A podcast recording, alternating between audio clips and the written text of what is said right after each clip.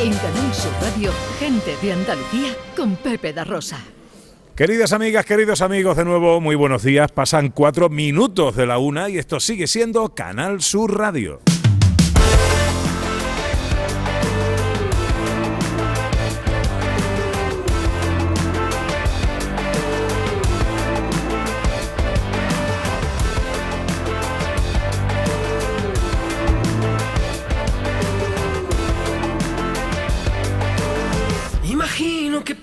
Haciendo un stop, te maquillas pensando en la hora, con aquella faldita pasada de moda. Te imagino saliendo cada Desde el Palacio de las Artes Escénicas de Churriana de la Vega, a dos días del Día Mundial de la Radio y sirviendo de prolegómeno a la presentación del Círculo de la Prensa, eh, hoy nuestro programa, nuestra gente de Andalucía, en Churriana de la Vega. Hasta las 2 de la tarde enseguida nos vamos a ir de... Sí, aquí caen bombitas de vez en cuando. Em, Vamos a seguir eh, paseando, escucharemos a Ojos de Blues, nos iremos de escapada enseguida con Sandra Rodríguez, vamos a degustar la magnífica gastronomía churrianera y vamos a hablar del Círculo de la Prensa que se presenta, Ana, justo después de...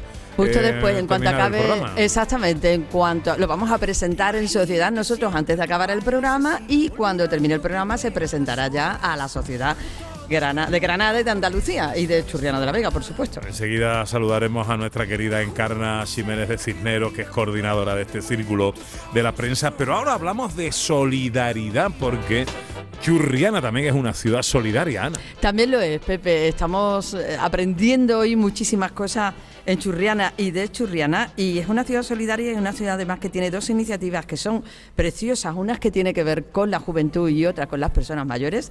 Y de hecho esta que tiene que ver con la juventud ha sido reconocida y premiada internacionalmente. Luis Rodríguez es concejal de Servicios Sociales del Ayuntamiento de Churriana. Hola Luis, buenos días. Buenos días, ¿qué tal? Enhora- Enhorabuena, ¿no? Muchísimas gracias. Enhorabuena a, a todos los churrianeros, a todas las churrianeras, por Qué supuesto también. qué bonito y a todo el equipo de, de servicios sociales del ayuntamiento. Qué bonito reconocimiento, ¿no? Totalmente, la verdad estamos súper orgullosos eh, de, de nuestro proyecto. Eh, pues, pues eso, la cuestión es que es un proyecto para niños cuando son expulsados eh, algunos días y bueno, pues en vez de estar en sus casas, pues lo que hacen es irse a hacer activi- actividades socioeducativas, pues se van a residencias, a la ayuda a domicilio, se van al banco de alimentos, a las asociaciones benéficas y durante esos días pues, pues están realizando actividades educativas. Ah, Una especie de voluntariado en vez de estar en casa. Claro, claro. Una especie de voluntariado y de alguna manera pues de- una contribución ¿no? social. Con, Bueno, aparte de no ser un premio, muchas veces los niños cuando los expulsan es, es un premio totalmente, porque dicen, ahora me voy a mi casa, con mi play, con mi tele, la madre está trabajando, el padre también, pues aquí no, aquí van a estar Mm. eh, haciendo actividades socioeducativas y, y van a aprender muchísimo más de que con un móvil o con, con un ordenador. Tiene mucho mérito además, Luis, este premio, porque este premio, además de votarlo un jurado, tiene una votación popular, ¿no? Cuenta un poco cómo fue, porque es una gala que lo habéis recogido en Bruselas. Sí, sí, sí, sí, sí. Hemos sido reconocidos en, en Bruselas. hemos- vamos, de hecho competíamos, éramos el único municipio. Además era muy gracioso porque eh, era Malta, Italia, eran todos países con un presupuesto de muchos millones de euros. Y claro, y Churriana, Granada, España, yo pensé que fue algo muy, muy curioso. Además yo me, yo me quedé ahí inmovilizado, que no sabía, digo, ¿es Churriana? Vamos, yo tampoco el inglés lo llevo muy bien. Y, y es cierto que, que fue algo súper, súper bonito. bonito y, y además, y el pueblo se volcó por completo. Hicimos una campaña y a través de, de las votaciones también el voto popular y, y fue algo muy emocionante, muy emotivo y es un proyecto que está funcionando actualmente. Bueno. Eh, de hecho, ahora mismo tenemos seis niños expulsados, seis niños expulsados y cada uno haciendo distintas tareas y actividades y enriqueciéndose porque, pues imagínate, ¿no? Con la ayuda a domicilio, pasando a nuestros mayores o con la residencia o... Es un aprendizaje sí, también, sí, sí, un aprendizaje muy bonito para ellos. Pero hablando de personas mayores, tenéis en marcha también otro proyecto que se llama Mayores de Granada y que también es precioso. Bueno, tenemos distintos proyectos de mayores. Hay uno que también hemos recibido el premio eh, DICRA, de aquí de Granada, de, de Diputación, y de hecho este año eh, los servicios sociales europeos nos han vuelto a invitar para dar una ponencia en Suecia eh, en el mes de, junio, y estamos súper orgullosos. Y bueno, Eh, uno es para, que se llama Compartir es Vida, que es para que los mayores, ya sabemos el tema de la soledad, cada vez más gente mayor que, está sola, y con objeto de que compartan vivienda. Eh, es cierto que la situación que hay actual, ha subido la luz, el agua, ha subido el tema de los alimentos. Entonces, lo que hacemos es que esos mayores, pues a través de un equipo psicosocial, de trabajadores sociales, de educadores, pues nos entrevistamos con ellos y si quieren compartir una vivienda entre dos hombres o dos mujeres, o un hombre y una mujer, pues puede ser también, pues le hacemos un seguimiento. Además, esto ha tenido muchísima repercusión porque nos han llamado también a nivel nacional de todas las comunidades autónomas. Y, es cierto que, bueno, pues hacemos un seguimiento a través de los servicios sociales durante todo el año, también a través de, las trabajadoras de ayuda a domicilio, es muy importante ese papel.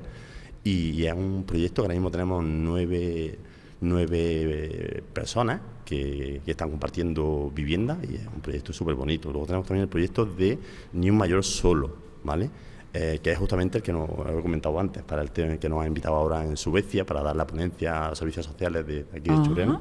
Y es eh, las familias de Churriana, que muchas de las que están aquí ya lo saben, pues empezamos este proyecto para que en Navidad se llevaran a personas que están solas, pero eh, es cierto que nos quedamos ahí un poco cortos. Ya esas familias que se llevaron a, aquellas personas que están solas se las llevan ya los fines de semana también, ¿no? Entonces crean un vínculo. Ah y es como una familia acogedora durante todo el año.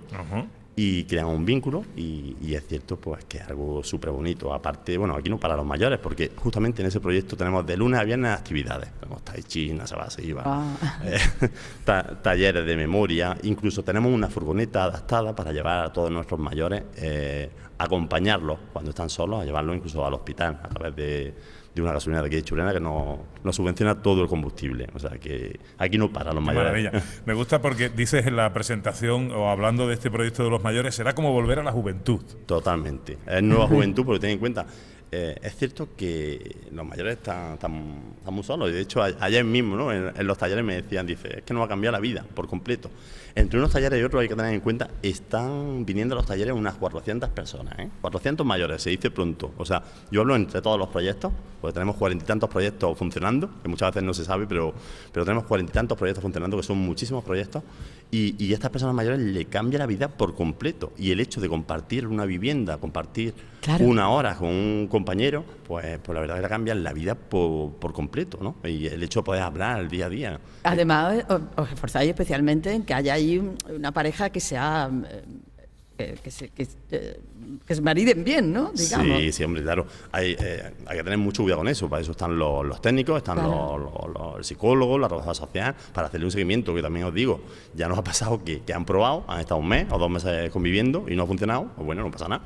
Pero luego hay otras parejas de que sí. No se puede hacerte siempre. Claro, claro. Bueno, tenemos incluso, que para mí estoy súper orgulloso, tenemos incluso gente que vivía en la calle con, con una prestación de 400 y pico euros y, lo hemos lo hemos juntado ahí en una casa y, es cierto que ahora pues, pues están viviendo. Al principio fue de loco, de loco, nos llamaban todos los días a servicios sociales, pero ya llevan un año conviviendo y le ha cambiado la vida por completo. Le ha cambiado la vida, vamos, en nuestro proyecto pionero y, les cambia la vida por completo el tema de, tener a alguien con quien hablar a diario y, quien pueda ayudarle, ¿no? Bueno, pues es Luis Rodríguez, concejal de Servicios Sociales del Ayuntamiento de Churriana, también una ciudad solidaria, también una ciudad que recibe premios y reconocimientos en este tenor. Felicidades por lo que hacéis. Muchísimas gracias. Bueno, quería aprovechar la oportunidad porque ahora mismo estamos haciendo una campaña de recogida de manta de, ropa de invierno, de tiendas de campaña, para mandar a, Turquía y para y, desde aquí pues llamar a todos los vecinos, a todas las vecinas, pues para que hay muchos puntos en Churriana, muchas asociaciones, todos los colegios están involucrados, todas las iglesias y que si pueden pues que aporten todo granito es importante. Vale. ¿Eso se dirigen al ayuntamiento o qué? Directamente, eh, sí, al ayuntamiento, en los colegios, en la iglesia, eh, la iglesia evangélica, en, la en, una mezquita que tenemos aquí también, en cualquier sitio, en cualquier punto pueden dirigirse, hay muchos puntos de información y allí pueden llevar su, su ropa de invierno, su manta, es lo único que nos están pidiendo ahora mismo, ropa de invierno, tiendas de campaña, saco de dormir y aprovecho pues también para desde aquí animar a la gente para que colabore. Magnífico. Luis, enhorabuena, muchas gracias. Muchas gracias a vosotros. Bueno, ¿qué te parece si escuchamos a Ojos de Blues? Yo estaría todo el día escuchándolos. porque nos vamos a ir enseguida en nuestra hora viajera a dónde nos vamos a escapar hoy mejor que a Churriana. A Churriana de la Vega, no hay otro sitio hoy. Oye, ¿está por aquí ya Benjamín Rodríguez de San Cayetano o no? Eh, ahí ¿Ha está, míralo, Ay, aquí está. ay, ¿Cómo comimos anoche? Ahora lo vamos a contar. ¿Cómo comimos anoche, canalla? ¿Cómo bien ponéis de comer? Bueno, enseguida nos vamos de escapada, pero vamos a escuchar un poquito a Ojos de Blues en directo.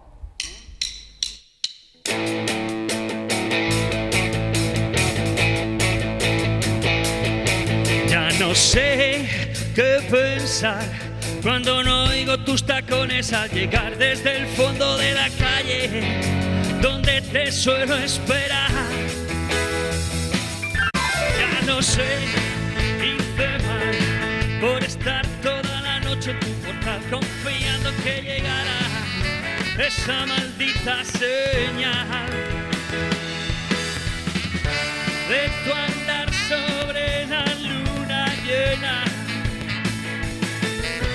rota por tus pasos en el agua, de nacer así. Es verdad, nunca quise ver la realidad de los cantos de sirena que me hicieron regresar para girar otra vez la ruleta rusa al amanecer si al otro lado de la cama te volvería a tener me ocultabas las arrugas de tu cara pero pude ver las que escondías en el alma, alma sin luz, alma de blues, alma escondida, alma perdida, alma insegura, alma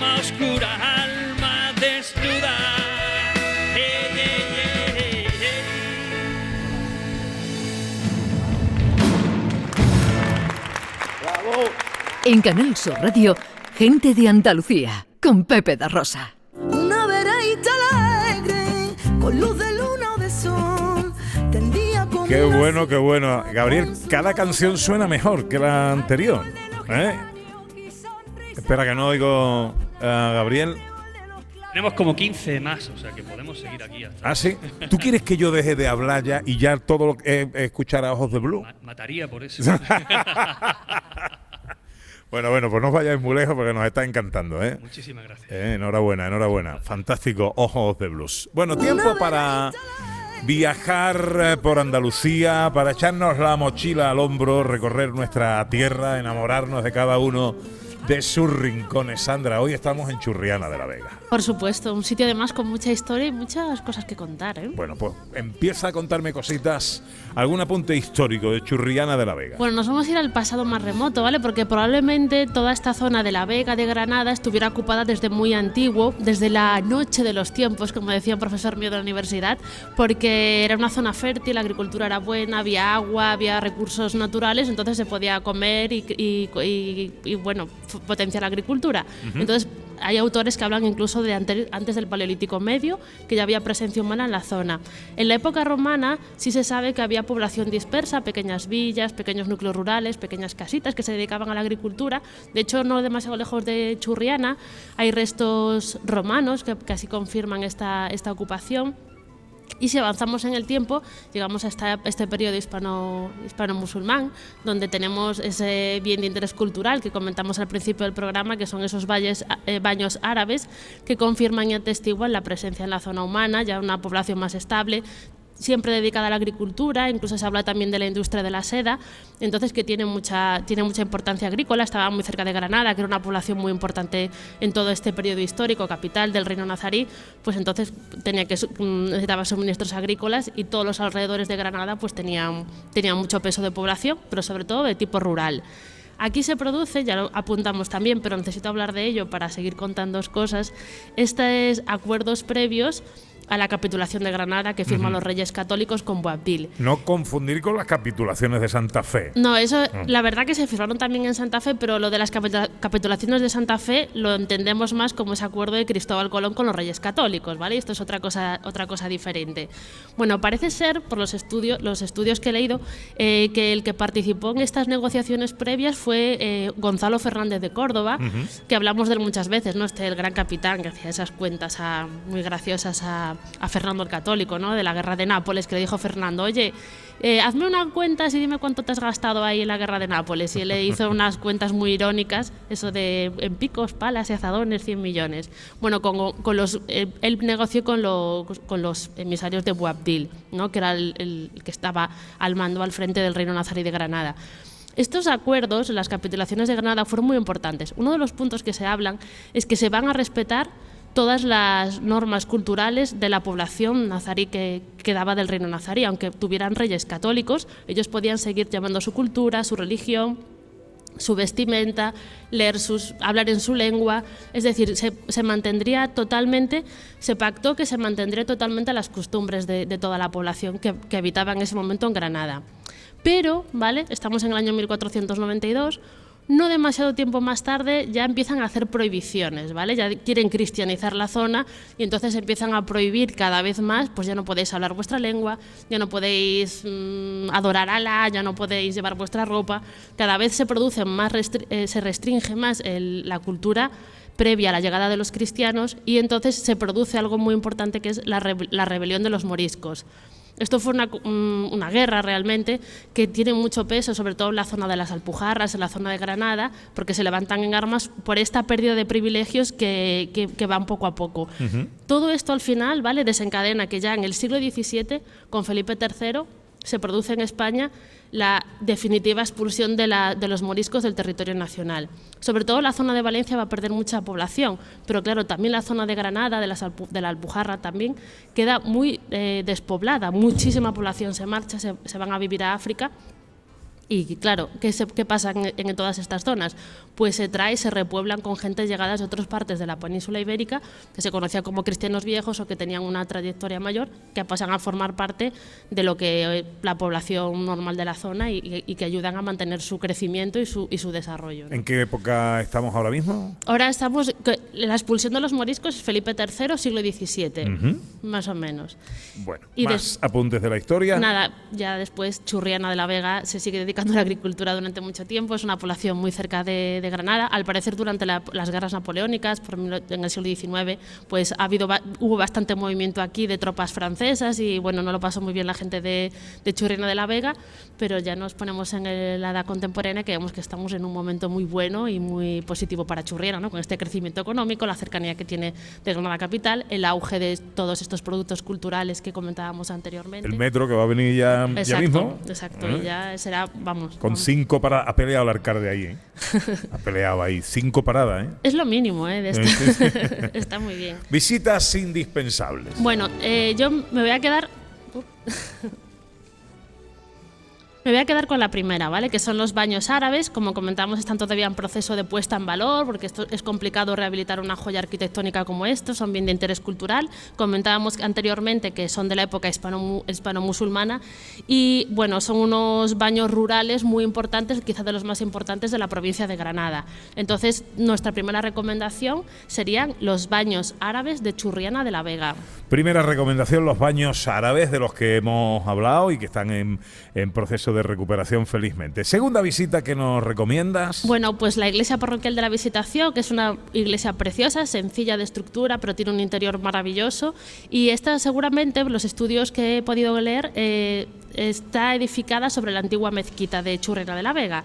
Entonces también tiene una trayectoria histórica y cultural y es nuestra segunda recomendación, la iglesia parroquial de la Visitación de la Virgen. ¿Y la tercera visita? Pues iba a hablar del patrimonio natural, porque la Vega de Granada es muy bonita y sobre todo porque tenemos al lado Sierra Nevada, ¿no? Para todos los amantes de la naturaleza en estado puro del esquí, estamos al lado, o sea, es que estar en Churriana es prácticamente poder esquiar en, en Sierra Nevada. Pero tenemos también el- lo que son los lavaderos, que es un- un- algo tradicional ligado a la etnografía de la zona, donde las mujeres iban a, a lavar tradicionalmente, que estuvieron en funcionamiento hasta los años 70. Tenemos la ermita de Nuestra Señora de la Cabeza, tenemos también un museo de esculturas al aire libre. Es decir, que un recorrido por Churriana de la Vega sería nuestra tercera recomendación. Baños árabes, iglesia parroquial de la Visitación de la Vega y un recorrido eh, por Churriana de la Vega. Por Perdernos cierto, por sus calles y sus rincones y, maravillosos. y para subir a la sierra, yo sigo diciendo eh, lo, lo que, eh, lo que digo siempre. Eh, vamos a ir por la carreterita de Monachil y vamos a parar en Monachil, que es un pueblo precioso y que lo tenemos ahí abandonado y olvidado muchas veces cuando vamos a, a la sierra. Bueno, ¿qué te parece si comemos un poquito en Churriana? Pues, ¿qué te voy a decir? Me parece de maravilla. ¿Dónde vamos a comer, Ana Carvajal? En el Mesón San Cayetano, restaurante San Cayetano. Que es precisamente donde estuvimos anoche. Sí, señor, qué casualidad. Benjamín Rodríguez es el propietario del restaurante Mesón San Cayetano. Está aquí, eh, eh, está aquí, está nervioso perdido porque, claro, a esta hora hay que estar donde hay que estar. Benjamín, buenos días. Muy buenos días. Acércate al micrófono, que te escuchemos bien. Esta hora ya es la hora de la cervecita. Claro, ahí- y ya habrá jaleo, ¿no? Ya es jaleo, claro. Porque anoche, eh, bueno, anoche, hoy lo hemos visto también, está. Churriana llena de gente, en la competición esta del Campeonato de España de Fútbol Sala o no sé qué, eh, y hay un ambientazo, ¿no? Hay ambientazo y también estamos ya con Cupido. Ya estamos con el San Valentín. San Valentín, que todavía no, pero que claro, como es fin de semana, pues se adelanta. Anoche vimos muchos corazones dando vueltas por allí en forma de ramitos de flores, ¿no? En- por las mesas ya gente celebrando San Valentín. Anoche ya estábamos dando un menú de enamorado. Ah, qué bueno. ¿Cómo es el menú de enamorada? Pues el menú de enamorado es como un menú de degustación. Tiene un aperitivo de una albondiguita de ternera con salsa de curry rojo. Luego seguimos con una ensaladita de brotes tiernos, queso de, de cabra, jamón de pato con frutos rojos. Y una falsa lasaña de corvina, mar y tierra, con cremita de puerro y gambón. Y para terminar, tenemos un medallón de solomillo de vaca madurado, con una crema trufada y trompetillas de la muerte. Dicen que el amor da hambre, por ahí hay tela que comer, ¿no? Hay que coger fuerza. Para que no se acabe el amor. desde luego, desde luego. Eh, Hombre, claro. Oye, bueno, eh, ¿en qué se basa la cocina de San Cayetano? Pues San Cayetano ya son 33 años que hacemos eh, el próximo mes de marzo, eh, de la mano de Maribel y Benjamín, que son los creadores de San Cayetano, lo crearon de la nada y van acompañados de, un poco de la historia de Churriana. Cuando mis padres llegaron aquí, pues un poco no solo era Vega, como aquel que dice, y hemos ido creciendo durante esos 33 años. eh, en, este, en este pueblo que, como nosotros lo decimos, para nosotros es el paraíso de la Vega. Mm, Benjamín, yo te voy a preguntar, claro, tú eres Benjamín Rodríguez hijo, tu padre Benjamín Rodríguez padre, que fue el que Correcto. inició esta Este es aventura. más Benjamín que el padre. Más Benjamín todavía. Em, pero eh, se inició toda esta historia también vinculada a otro de los templos de la gastronomía de Granada, ¿no? Eh, que es chiquito, es que es una Correcto. historia muy bonita. Es que mis padres empezaron, bueno, casi inauguraron chiquito en el 75-76, si no me equivoco, y allí estuvieron como unos 15 años y después, después decidieron empezar su, su aventura, los dos juntos. Y ya digo, empezaron ellos solos y han ido creando y creciendo a base de, constancia, sacrificio y mucha ilusión. Pues lo tienen que haber hecho muy bien porque además de cómo funciona el restaurante, si te han inculcado a ti, a su hijo, el amor y estás tú tan entregado y tan apasionado como ellos, pues lo deben de haber hecho bastante bien. La verdad que sí, que, lo han hecho muy bien. Hombre, yo soy mi padre, no puedo hablar mal, pero eh, está eh, en la calle, ¿no? La gente te habla de ellos bien y eso es una, una gran señal y es verdad que, que se le debe mucho a ellos y nada más que por el esfuerzo que ellos hicieron, pues uno tiene que estar ahí. Tú lo has tenido claro, ¿no? Desde el principio. Hombre. Has tenido tus cosas, ¿no? Ha sido duda también, pero al final eso se inculca y es mucha ilusión y el sacrificio tiene su recompensa. Oye, y, y tu padre además que no para. ¿Qué es esto del concurso Gran Chef? El concurso Gran Chef, bueno, es un concurso que hicimos hace unos cuantos años que tomamos esa iniciativa de, de hacer que gente que no era de la hostelería, pero que le gusta hacer sus platitos, pues nosotros hicimos un concurso con sus Ah, bases, bueno. se Ah, podían bien. presentar, pero sin haber trabajado nunca en la hostelería, y bueno, pues eran cuatro o cinco participantes, nos traían su platito, elegíamos, bueno, se presentaba un montón de gente, como 30 o 40, y elegíamos unos 5 o 6. Y luego teníamos un jurado y cada semana hacíamos un maridaje con, Qué bueno. con uno de sus platos más unos cuantos platos nuestros y bueno, y bodegas de vinos que venían. Qué Fue una cosa de mucho éxito. Qué bien. y muy qué bien. bonita. Oye, ¿hoy qué tenemos que comer? Hoy tenemos, por supuesto, el menú de enamorados, pero luego nuestra, todos nuestros platitos, tanto tradicionales como, como de innovación. Hombre, nuestro, nuestro buque insignia, ya sabéis, creo que la probasteis, la berenjena fritas con miel de caña. Espectacular, no las he probado bueno. más buenas en mi vida. Y, Espectacular. eh, y nuestro rabo de toro también es un platillo Las junto bacalao. croquetillas, ¿no? Las croquetillas Eso es, las croquetitas. las croquetas son como un cepelín. croquetillas son así, de Sí, un ¿sabes? cepelín de grande. Las croquetillas, ¿cómo son?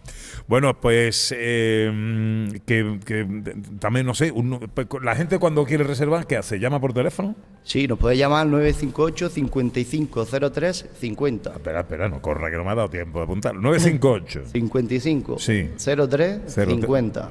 958 5503 50. Pero con tiempo, ¿eh? Que se llena pronto. Que sí, sí, oye, si venís por Granada, Muy si venís a Churriana, mm, queréis comer bien y además con una gente simpatiquísima y encantadora, Mesón eh, San Cayetano. Benjamín, que te dejo que te vayas, que te van a echar la bronca allí. Me voy corriendo que tengo allí el personal. Le damos un aplauso al sitio donde se come de maravilla. Ya la atención, de verdad, ¿eh? La atención es... Y muchísimas gracias a, a ustedes. Enhorabuena al alcalde y en general a todo el pueblo porque estamos creciendo a pasos agigantados y que ya saben que tienen su casa en San Cayetano. Ole tú. Benjamín Rodríguez, Mesón San Cayetano.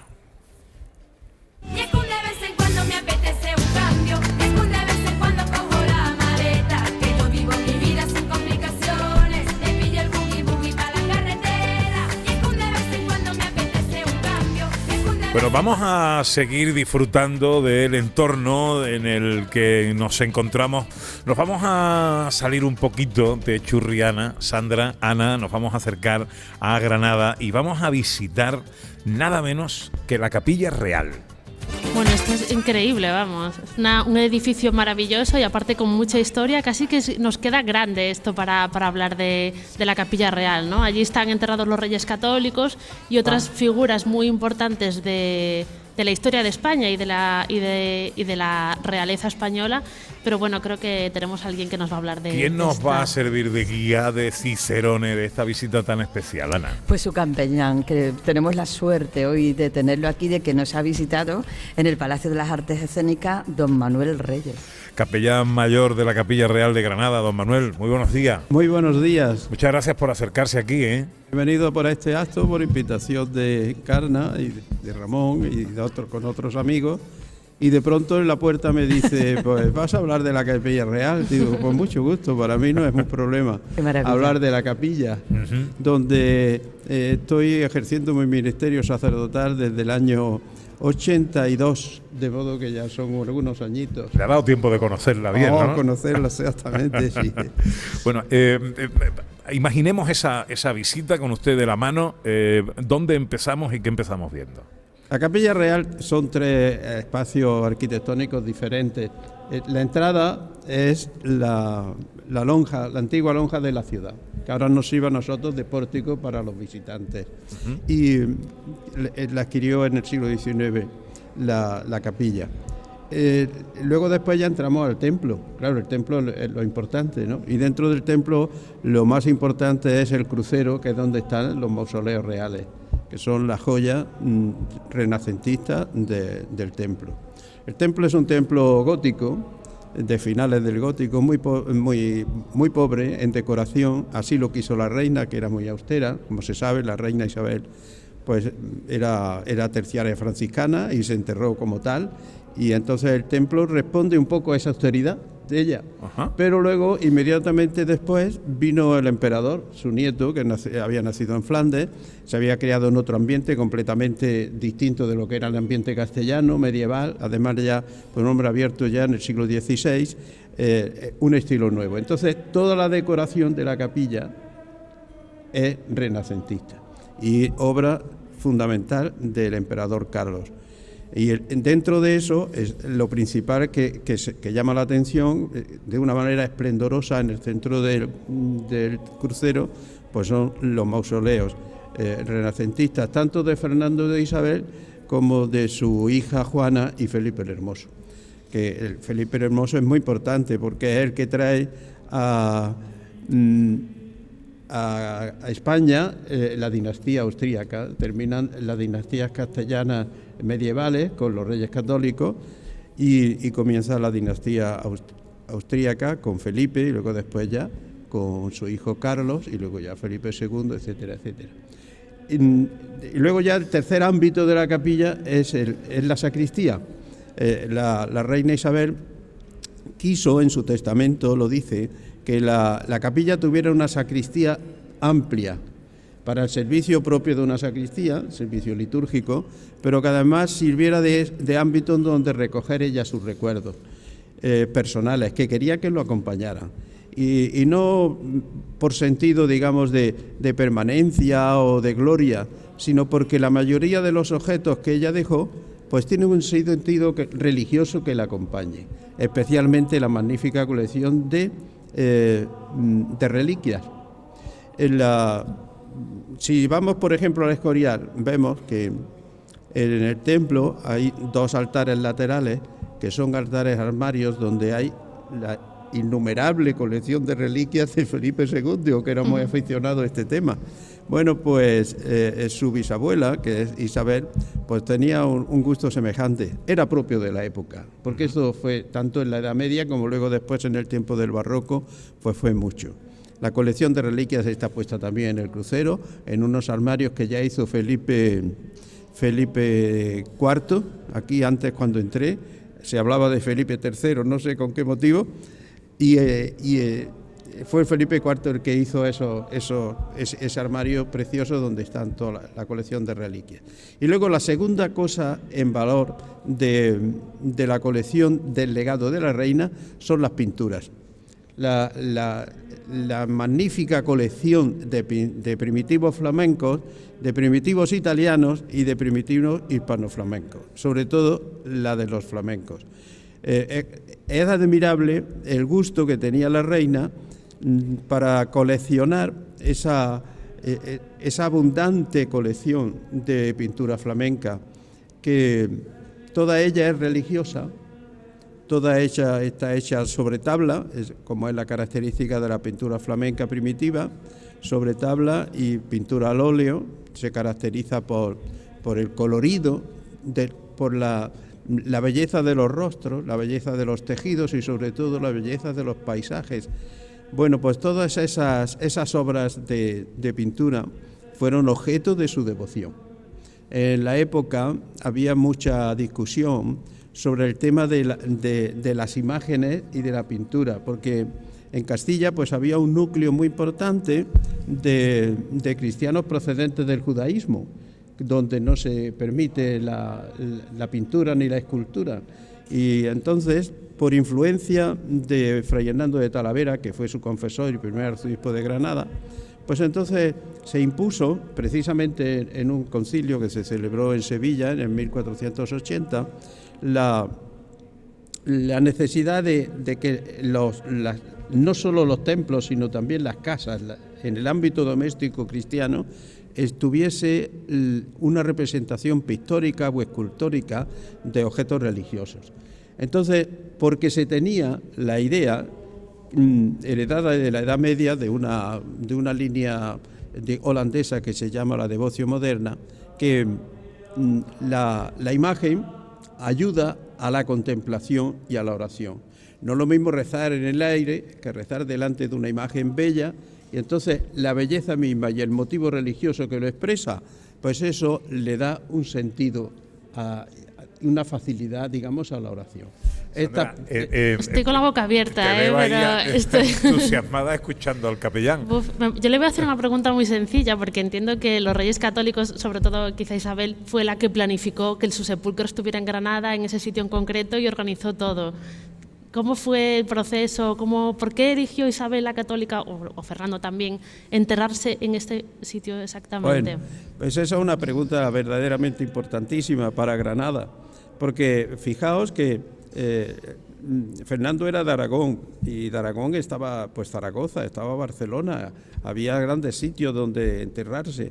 Y, y- en Castilla no digamos, en Burgos, en Toledo. Es más, los reyes ya tenían hecho en Toledo una iglesia que se llama Juan de los Reyes, San Juan de los Reyes, donde previsiblemente se podían haber enterrado. Pero ellos prefirieron enterrarse en la ciudad de Granada. Eso es un detalle con Granada que, nunca dejaremos de, de agradecerlo porque le da un sentido a la ciudad y, y puso con su sepulcro aquí, puso, digamos, una lección plástica para la historia de lo que fue su obra y lo que significó la conquista de Granada para la construcción de la España moderna. Es curiosísimo que es la primera que lo dice es Isabel, Que quiere enterrarse en Granada. en, en Granada. Y luego después cuando muere Fernando, pues también lo repite. Sobre todo es valioso eso porque entre Isabel y Fernando la muerte los separó 12 años. Isabel murió en el, en el 4, 1504, y Fernando en el 1516. Fernando había contraído un nuevo matrimonio, por lo tanto mm, parecía como si hubiera abdicado de alguna manera de esa unión tan grande que había tenido con, con Isabel. Isabel, pero no fue así. A la hora de su muerte, él murió en Madrigalejo, que es un pueblecito de Cáceres, camino de- del monasterio de Guadalupe, inesperadamente murió allí. Pues entonces él en el testamento, el último de sus testamentos, porque generalmente en la antigüedad la gente hacía testamento con mucha frecuencia, con motivo de viajes por el mar o de batallas, etcétera. Pues el último de sus testamentos él dice que inmediatamente que muera allí en Madrigalejo, porque vio que allí moría, pues entonces fuese trasladado a Granada. Y además decía que si ella estaba enterrada en otro sitio porque no estaba hecha la capilla todavía, no estaba terminada, pues entonces que sin embargo que fuera con él. Apoyando en eso la misma idea que la reina Isabel había puesto en su testamento. Quiero enterrarme en Granada y en segundo lugar, junto a mi esposo. Porque si mi esposo dice de enterrarse en otro sitio que no sea Granada, entonces que mi cadáver vaya donde esté él. Porque quiero que el ayuntamiento que hemos tenido durante la vida quede manifestado en, en ese estar descansando para siempre y esperando la vida eterna, los dos juntos. Claro, entonces cuando ahora uno entra en la cripta, pues se encuentra allí en el centro los dos féretros y son verdaderamente una imagen plástica de lo que fue su obra de unidad de la nación española. Pues no se puede contar mejor Pues esto es una la visita que nos ha hecho a Yo tengo otra pregunta, pero es muy rápida de Venga. responder, ¿vale? Porque yo, yo he ido como turista a conocer, por supuesto, la Capilla Real de Granada y me provoca una impresión. Usted, que es su casa prácticamente, la Capilla Real de Granada, sigue todavía emocionándole a nivel artístico, a nivel todo, de todo lo que representa, el simbolismo que tiene ese, ese edificio. Claro, naturalmente. Y me, me entusiasma eh, eh, sobre todo el presentarla y, explicarla. No me puedo dedicar yo a hacer allí de Cicerone, pero dadas ocasiones, cuando hay una ocasión especial, pues entonces mi explicación es, es para hacerla tranquila. Es decir, que menos que dos horas o dos horas y media para ir explicando la cantidad de detalles que se esconden allí. Desde el punto de vista arquitectónico, desde el punto de vista en general del arte, no solo arquitectónico, sino escultórico y pictórico. Desde el punto de vista histórico, lo que significa allí y la- los detalles que hay, que cada uno tiene referencia a un paso importante de nuestra historia. Y, y desde el punto de vista religioso, sobre todo fijándonos en la figura de Isabel, que verdaderamente es admirable, su espíritu de santidad, su religiosidad y su sensibilidad artística. Precioso. Pues, Tiene que eh, ser un privilegio hacer una visita con usted lo que yo eh, en daría la Capilla Real de Granada. estar esas dos horas. Eh, desde luego, desde luego que sí. Tú que eres además una amante Sí. del arte eh, y de la cultura. Pues el capellán mayor de la Capilla Real de Granada, don Manuel Reyes, que yo creo que no- no- los, los sacerdotes, los curas no están acostumbrados a que le aplaudan, pero yo creo que don Manuel se merece un aplauso. y se lo ha ganado con su capacidad de comunicación. Don Manuel, un placer. Muchas gracias. Muchas gracias por acercarse aquí. Enseguida, el tramo final de nuestro programa de hoy.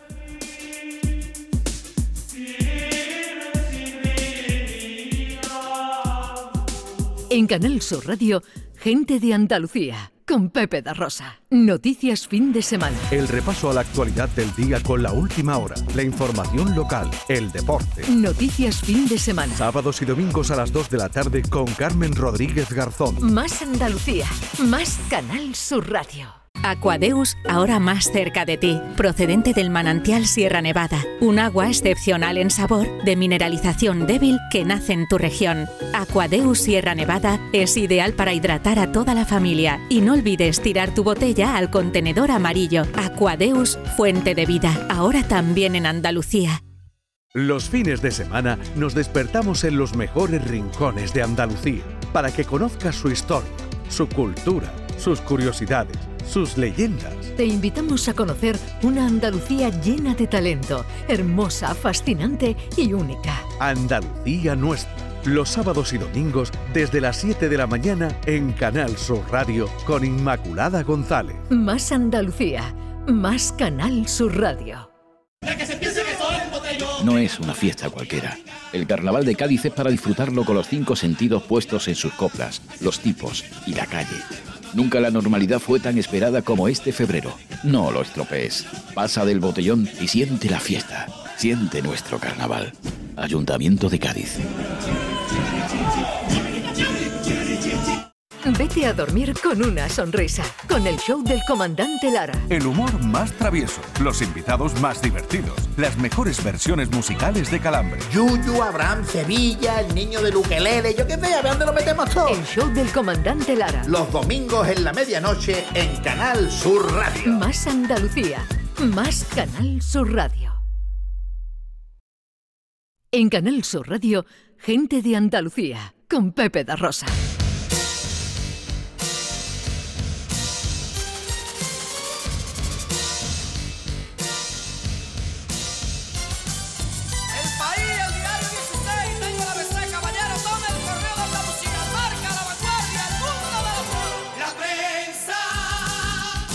15 minutos para las 12 de la tarde. Esto es Canal Sur Radio. Esto es gente de Andalucía, en Churriana de la Vega hoy, desde el Palacio de las Artes Escénicas y con, eh, eh, bueno, pues unos anfitriones que son los amigos del Círculo de la Prensa que se va a presentar ahora, precisamente, en cuanto terminemos nosotros en este mismo eh, salón de actos. Encarna Jiménez de Cisneros, mi queridísima Encarna que además se llama como mi santa madre, secretaria general de la Fundación Andaluza de la Prensa, coordinadora del Círculo de la Prensa. Muy buenos días. Muy buenos días. Como decía, anda que habla yo después de don Manuel, me lo habéis puesto fácil. Qué bien habla, ¿eh? Qué bien Qué habla don. Manuel y que lo ha contado. Pero bueno, a ti te voy a preguntar por otra cosa, no por la capilla real. Así que. Qué eh, gustazo teneros aquí, de verdad. Bueno, del gustazo es que tú te acuerdes de nosotros y que nos llame. Bueno, eh, el ayuntamiento en cuanto le dijimos vamos a hacer algo bonito para el Día de la Radio, vamos a traernos a Pepe da Rosa, pues ya ves lo que, lo que nos ha montado para, para apoyarnos en esta iniciativa y para permitirnos disfrutar de vosotros en directo. Queda bien. Tú sabes ya que esto lo que pasa es que sienta cátedra. A un andaluz le gusta mucho una tradición. Entonces, en el momento en que se hace algo y se repite una segunda vez, ya se hace tradición. El año que viene nos tienes que traer otra vez. Y con, con visita incluida a la Capilla Real. No está el alcalde que no le estoy viendo la cara. Alcalde, el año que viene. Bueno, el año que viene no sé si será usted alcalde. ¿O sí? Sí, dice que sí. bueno, el año que viene otra vez aquí. Eh, ¿Qué es el círculo de la prensa? Encarna. Pues mira, surgió como un grupo de personas que, que queríamos apoyar a la Fundación Andaluza de la Prensa, como Ramón ha contado antes, pues todo lo que significa cuidar el patrimonio, favorecer la investigación es muy complicado. Y queríamos a través de personas de, la sociedad que supieran quiénes somos, qué hacíamos y nos apoyaran. Llegó la pandemia y nos dimos cuenta de que ese grupo de personas, además, se habían quedado o, o un poco mm, con miedo a salir, un poquito achuchadas de dinero, también hay que decirlo todo, y, y un poco como demasiado casero o casera. Y lo que hicimos es reconvertir la idea y no solamente hacer esa primera parte, que es difundir lo que hace, lo que hace la Fundación, sino conocernos entre nosotros, disfrutar de cosas. Hemos empezado a generar una serie de, de proyectos, de, de ideas, de convivencia, de, de todo tipo, culturales, mm, de ocio, de, de todo. Y también nos vamos a, a unir a proyectos de otras, de otras asociaciones, de otras instituciones. Granada es una ciudad eh, con muchísima vida, entonces si nosotros nos enteramos que cualquier, el, el centro artístico o cualquier otra asociación hace algo, pues nosotros nos apoyamos y nosotros les invitamos a ello. Tener una comunicación directa se llama Círculo de la Prensa porque surge de la Fundación, porque estamos con los medios de comunicación, pero es un círculo abierto a todo el mundo que tenga ganas de conocer gente. Mira, te voy a contar una anécdota. hay dos personas del círculo que están aquí, pues ahora nosotros tenemos un grupo, yo voy eh, lanzando lo que vamos a hacer, unos pueden venir y otros no. Bueno, pues hay dos personas, ya se están sonriendo, que se han sentado juntas, siguen de hecho estando juntas, y se han dado cuenta que viven a 60 metros. ¿Y no lo sabían? No, no se conocían. No, ¿Quiénes son? Que yo las vea. Ahí los tienes. A ver, Ana, ¿te puedes acercar aquí con tu con el micrófono? Y, ¿Qué y te parece? Y saluda ahí al- a, a estos dos señores. ¿Cómo A se ver. llama usted, caballero? Pues yo soy Cristian Prados y compañero también de Encarna y vecino, pues de... De don Francisco Escribano. Francisco, que si quieres preséntate tú. Vecino, yo soy el vecino de Cristian. soy el vecino de Cristian, pero no lo sabía. O sea, que hasta que no habéis hecho del círculo de la prensa, ¿no sabíais que vivíais uno al lado del otro? Hasta hace una hora, cuando nos hemos sentado aquí, ¿dónde vives y tal? Y, ah, y- y hemos descubierto que estamos a eso, a 50 metros. Aquí en la presentación, en lo que queréis decir, la presentación del círculo de la prensa. Bueno, qué maravilla. Las cosas buenas que trae, Bueno, bueno, eso está muy bien. que trae el, el círculo y unirse, ¿no? Claro, fíjate que estamos hablando de representantes. Bueno, tenemos la suerte de que forma parte, por supuesto, del Círculo de la Prensa don Manuel Reyes. Si tenemos personas de- del mundo de la religión, de, de la, de los cuerpos y fuerzas de seguridad del Estado, del ejército, de- del sindicato, funcionariado, de todo lo que te puedas imaginar. De hecho, también puedo contar, lo que pasa que evidentemente, eh, bueno, pues no lo vamos a atracar con el micrófono porque, por, como otras personas que nos acompañan, que nos lo han pedido, pero si nos han dado autorización, eh, tenemos con nosotros en el círculo de la prensa y ha venido la pre- a nuestra puesta de largo al jefe del Estado Mayor del Ejército. Que dirá la gente, ¿qué tiene que ver el jefe del Estado Mayor del Ejército, don Amador Enseñat, eh, con, con Granada y con el círculo de la prensa? Bueno, pues yo diría que eh, Amador, desde que llegó a Granada, al MADOC, al Mando de, de Adiestramiento y Doctrina, es más granaíno que la Torre de la Vela. Y por tanto, todo lo que tenga que ver con Granada, que pueda estar por sus obligaciones, y yo le quiero agradecer especialmente eh, también a, a concejales del Ayuntamiento de Granada, por ejemplo, porque aquí no hay política. Aquí lo que hay ganas de pasarlo bien. Pues está con nosotros Eva Martín, está el defensor de la ciudadanía, tenemos a Laura Guillén, que es una mujer que lucha por los derechos de las trabajadoras de- del hogar y también de las trabajadoras de las Kelly, famosas que tenemos, entre otras cositas que hacen. Son defensores acérrimos contra los cortes de luz en la zona de, en nuestro caso, de, de- de Cartuja, de Almanjaya. Tenemos de todo, es que tenemos un poquito de todo. Entonces, ¿qué hacemos? Conocernos, incentivar nuestras relaciones y cuando vamos a un sitio, pues vamos acompañaditos que también nos gusta. Tú también eres una granadina adoptada, pero ya más granadina que la nieve de la sierra. ¿no? El 19 de febrero hará 33 años que llegué a esta ciudad y recuerdo que cuando llego en el coche dije, aquí planto el pendón y de aquí no me muevo. Y el Señor me ha permitido cumplir con, con lo que hago. Yo adoro Granada, eh, quitando a mis padres que me dieron la vida y a mi marido que me convenció para, para venir. Eh, creo que casi todo lo bueno que me ha dado mi profesión, mis amigos, eh, mi entorno, me lo ha dado Granada. Y desde hace 20 años, Churriana de la Vega, porque es que yo vivo aquí además, que ya te la conté antes, creo que te la contado Ramón y si no te lo cuento, es que aquí además vivimos muchísimos periodistas. O sea, que hay una, hay un, una, ¿cómo se dice? Un, un número de habitantes de, de- que están ahora mismo trabajando. Incluso personas, está aquí, mira, la familia de, de Pepe Olmedo, que fue todo un referente de la radio en Granada, que se nos marchó demasiado pronto, y la familia también está apoyando el círculo. Está por ahí, no sé si han llegado ya porque han entrado y salido, la familia de Enrique Seijas, otro grande de que también se nos marchó demasiado pronto. Es decir, que yo creo que hemos conseguido algo que, que todavía no sabemos hasta dónde va a llegar, pero que mientras lo estamos recorriendo el camino, yo me lo estoy pasando muy bien. Pero permíteme un segundo porque estamos hablando de comunicación y no quiero yo, estamos a punto de llegar al final de nuestro programa, no tener un poquito de contacto con nuestros espectadores que han venido dándonos compañía a lo largo de toda la mañana. Se ha ido por ahí mi Anita Carvajal con un micrófono inalámbrico. A ver, ¿dónde andas y con quién? Aquí estoy, Pepe. Mira, pues eh, justo cuando he bajado me llevaba una tremenda sorpresa porque hablando de amor a la radio, una de las personas que más nos apoyan y nos acompañan y que más hace la radio con nosotros, una de nuestras oyentes más fieles, estaba aquí sentada, está aquí sentada, Lola Navarro. Hombre, Lola, buena. nuestra querida Lola. Bueno, Hola, bueno, un Lola. placer, un placer estar aquí, tenía que estar. Bueno, ¿qué es para ti la radio? Ya que tanto nos acompañas y que tanto nos, nos dices cada fin de semana, ¿tú cómo expresarías que es para ti la radio? Pues mira, yo siempre lo digo, con la radio me acuesto, con la radio me levanto. A mí me enganchó Carlos Herrera hace muchísimos años, cuando estaba haciendo la carrera, y, para mí es una compañía, eh, es un, un apoyo, un, no sé, una, como dije una vez, de un rato de radio, yo siento que, que es un rato en familia.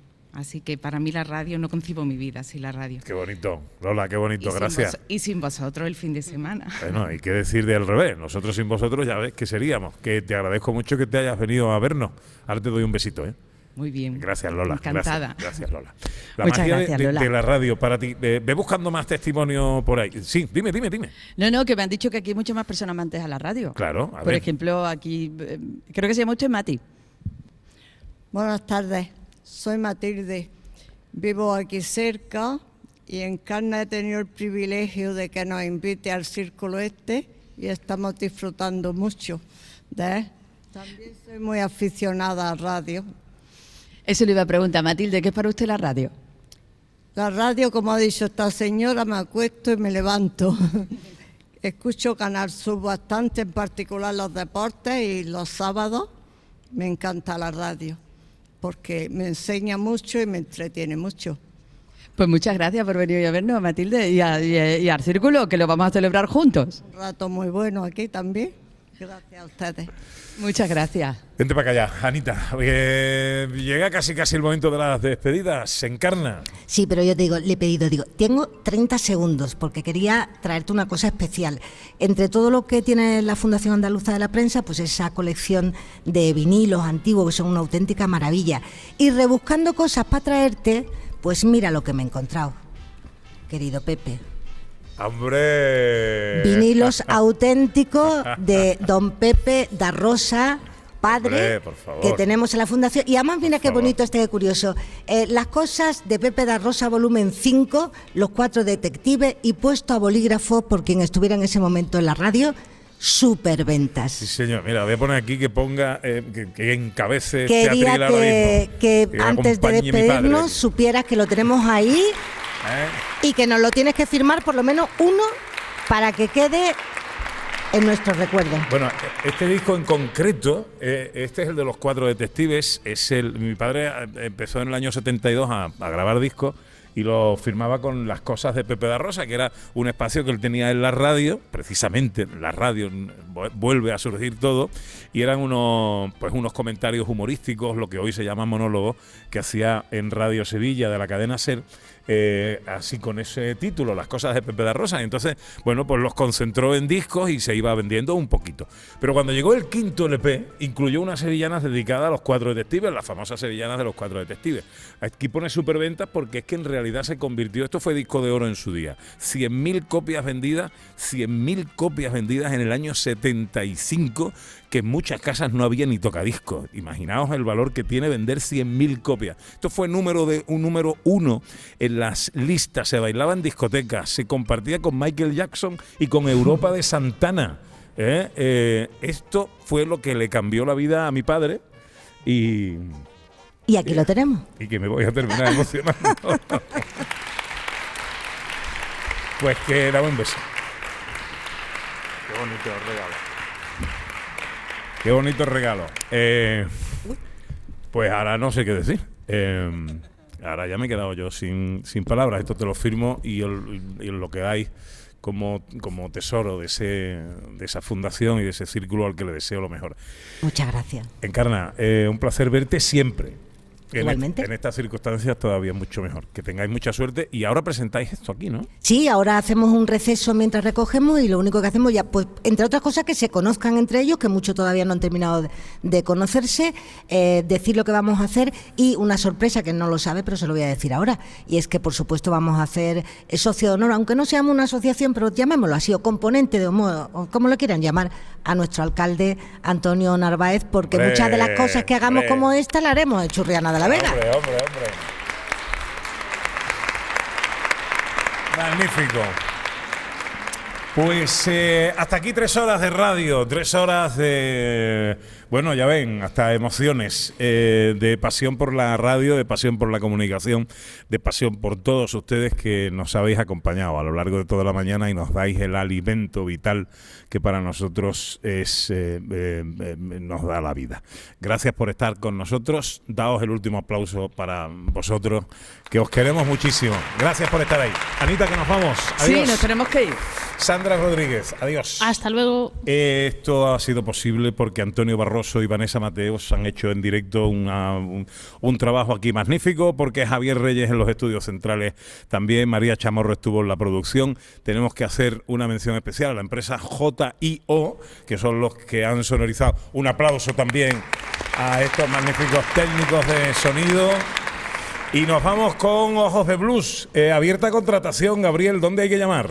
Pues a través de las redes está la, la dirección y está el correo electrónico y tal. Buscar Ojos de Blues, tanto en, YouTube como en Facebook, en, en Spotify, en fin, en todas las plataformas ya tenemos colgada música. Tenemos un directo muy bonito que lo hicimos en febrero del 22. Y por ahí estamos. Pues Ojos de Blues en redes sociales con la música de Ojos de Blues nos vamos, queridos. Gracias, gracias Churriana, viva Churriana siempre. Venga.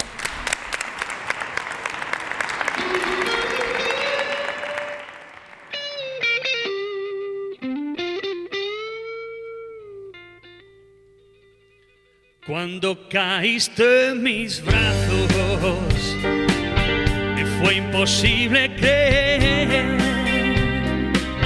que nadie pueda tener tanto mar en sus ojos.